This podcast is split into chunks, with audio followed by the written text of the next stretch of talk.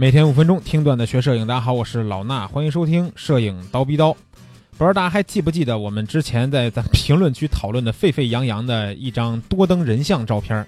哎，又要说起这个话题了，对吧？如果不知道的话，翻回咱们摄影刀逼刀四百四十六期，可以去收听一下。听完呢，您就知道了。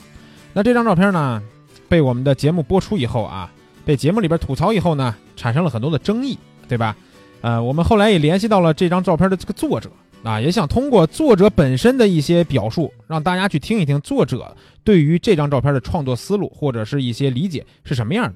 啊，那大家呢听作者的这个自己的一些表述之前呢，还是要先看到照片，对吧？那照片呢，我们也给大家准备好了，在我们蜂鸟微课堂的微信号里边就能得到。你只要关注蜂鸟微课堂的微信号，回复两个汉字就是“争议”，啊，“争议”这俩字儿应该什么词儿都能打出来，毕竟是一张有争议的照片嘛。啊，其实说是一张。那后来呢？作者也创作了两张出来，这两张照片呢，都可以通过“争议”这个两个汉字得到这个自动回复。回复以后呢，看着照片再听摄影师的呃陈述，大家应该就能更理解了。好，下面呢，不代表个个人啊，不代表个人的观点，也不代表任何的观点，只是这张照片作者摄影师本身的陈述，我给大家来呃翻读一下啊。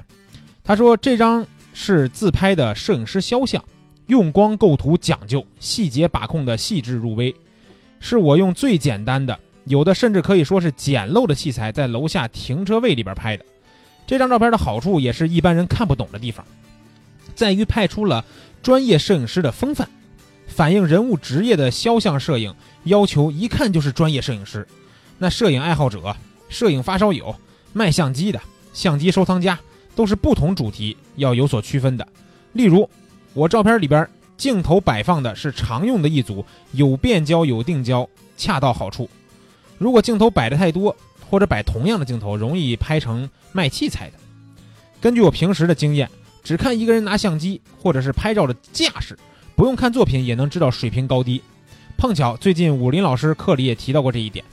我在照片里的姿势看似随意，其实都是精心设计的。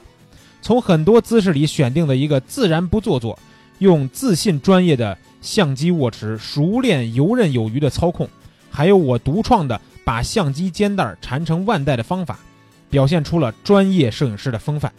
一般人当然看不懂，甚至于想模仿也很难，因为没有那种气质的话，相当于想把三岁小孩拍成专业摄影师。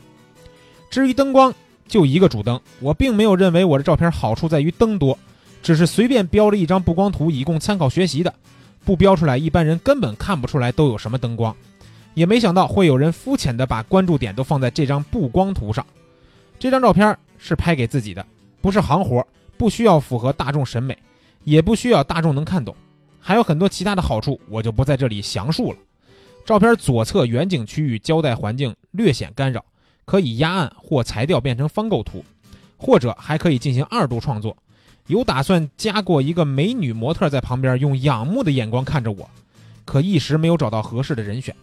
后来得到灵感，还是自己当模特创作了一张大师与小白的作品。正因为肖像照片拍出了专业摄影师的风范，才能与左侧的小白产生强烈的对比。看不懂的我来讲解：大师有汽车，小白坐小凳；大师用相机向加特林发大蓝火光，小白用手机发小白光。这是对比，小白穿小白背心儿，寓意小白；兜里翻出来穿拖鞋，寓意没钱。小白被挤到角落里自娱自乐自拍，比胜利手势。大师白背景深色衣服，小白黑背景白色衣服，背心卷起来寓意粗俗、愚昧无知。人物呈三角构图，这只是比较通俗的解读。大师可以装小白，小白装不了大师。这张照片还可以联想出很多。我不想再用语言描述，用任何语言都是苍白和误读的。艺术只能让观者自己享受。技术层面越高，城市越复杂，积累越深的东西越难创新。但是，一旦它有创新，价值就越高。很多东西你都看不懂为什么好看，碰到不好看的作品沉住气，待会儿就好看了。对于所有你存疑的，你要沉住气看，看，最后你能看到世间一切。皆好看。好了，说到这儿呢，这张图片啊，这张作品的原作者的表述我已经给大家读完了。大家听完作者表述，对吧？再看上咱们配合的两张照片，有什么感想，对吧？能不能理解大师的创作的意图，都可以在咱们评论区里边去展开讨论，让大家一块儿来讨论一下。哎，我们平时去创作的时候，这个思路是不是正确的，对吧？要不要反省一下自己，是不是要用更高深的眼光去看待艺术的作品？好了，不多说了，这期节目就是这些，咱们评论区见。